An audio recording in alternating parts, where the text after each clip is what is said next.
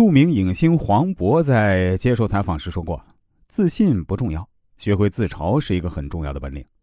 自嘲是自信进阶段的表现，能帮你解决很多问题。”众所周知，黄渤在影星中确实不属于外貌特别出众的类型，在各个场合中呢，他也没有少被人拿来用长相说事儿。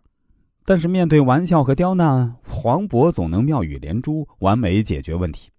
曾经有一次，在后台的时候，记者问黄渤：“你觉得自己是帅哥吗？”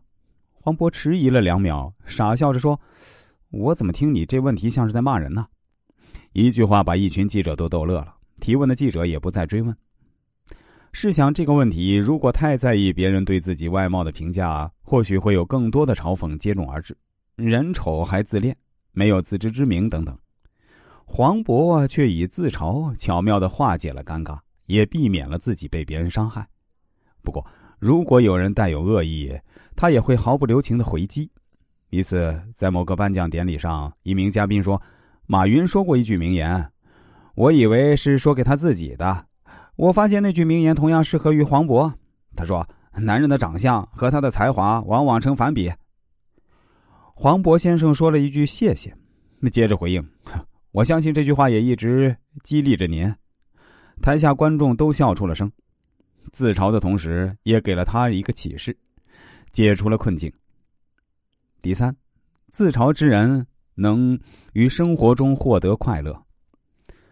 嘲弄人是缺德，嘲弄自己却是美德。自嘲是拿来自身开涮的，博得一笑。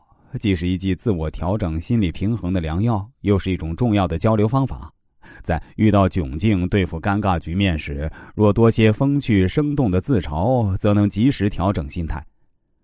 传说古代有个姓石的秀才，一次骑驴行路不慎摔倒在地，一般人肯定会不知所措，这位秀才却不慌不忙的站起来说：“哎，亏得我是石秀才啊，这要是瓦秀才，还不得摔成碎片。”一句幽默妙语，说的在场的人哈哈大笑。还这位秀才呢，也在笑声中免去了难堪。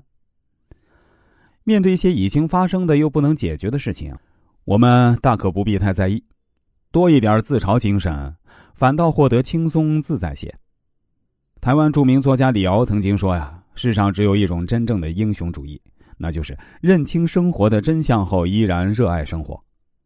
自嘲就是生活中的英雄主义。”能够自嘲，就是认清了身上的缺点；能够自嘲，也可以原谅他人。